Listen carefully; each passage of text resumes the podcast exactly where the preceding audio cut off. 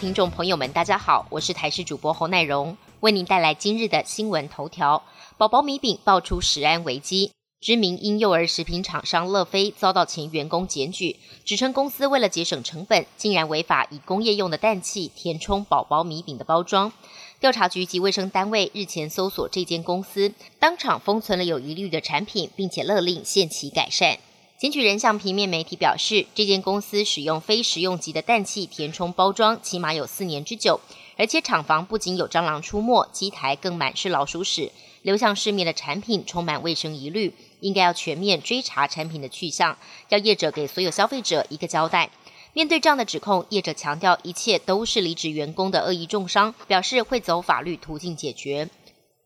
位于南投鱼池乡的日月潭，近来因为久未下雨，水位不断下降，而八连假三天水位又下降将近一公尺。许多游客前去搭乘游艇，每个人都要变成大力水手，感觉都要有虎背熊腰才有办法走过码头引桥。不管是推婴儿车或是轮椅出门的，每个人都要费尽千辛万苦才能走到浮动平台搭船。有的平台甚至已经平贴躺在沙洲上，水位之低堪称历年之最。昨天下午，在伊岛哨码头附近，已经有游艇搁浅，动弹不得，进退两难，更别说是载客做生意。现在业者只能求求老天赶紧下雨，让水位上升，帮观光业者渡过难关。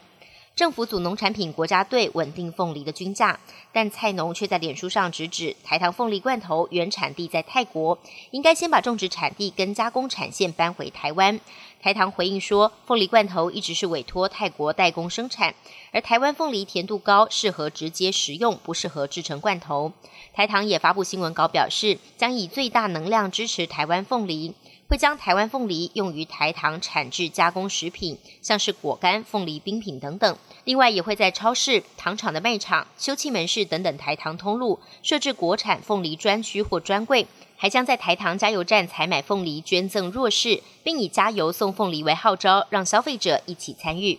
招生疫苗二月底在美国获得紧急使用授权，三月初终于正式成为美国第三支疫苗生力军，将近四百万剂疫苗已经出货。最快三月二号就能在全美各地开打。不过，交生疫苗在美国试验的整体防护力只有百分之七十二，因此部分民众倾向施打辉瑞或莫德纳。但美国 CDC 跟白宫的专家都表示，最重要还是先接种，不需要挑选疫苗。而 WHO 首席科学家直指，要达到群体免疫，只能透过疫苗接种。而近期估算结果显示，全球得有七到九成人口接种完疫苗，才会有群体免疫效果。要达成目标，恐怕还需要近五年。中国宣布暂停台湾凤梨进口之后，绿营抨击声浪不断。总统蔡英文带头鼓励全民吃凤梨，对此，中国国台办在昨天晚间再发声明表示，说这是正常的生物安全防范举措，完全合理必要。还批评民进党刻意歪曲，把技术性问题恶意的解读，借机攻击抹黑。国台办说，这充分暴露出民进党一贯的做法。凡是涉及两岸事务，都要进行恶意的操弄，说明民进党既没有意愿，也没有能力解决实质的问题，只能靠污蔑中国来回避自身的责任。还说食品安全及人民的权益，中方一向高度重视，会继续采取严格的措施进行管控。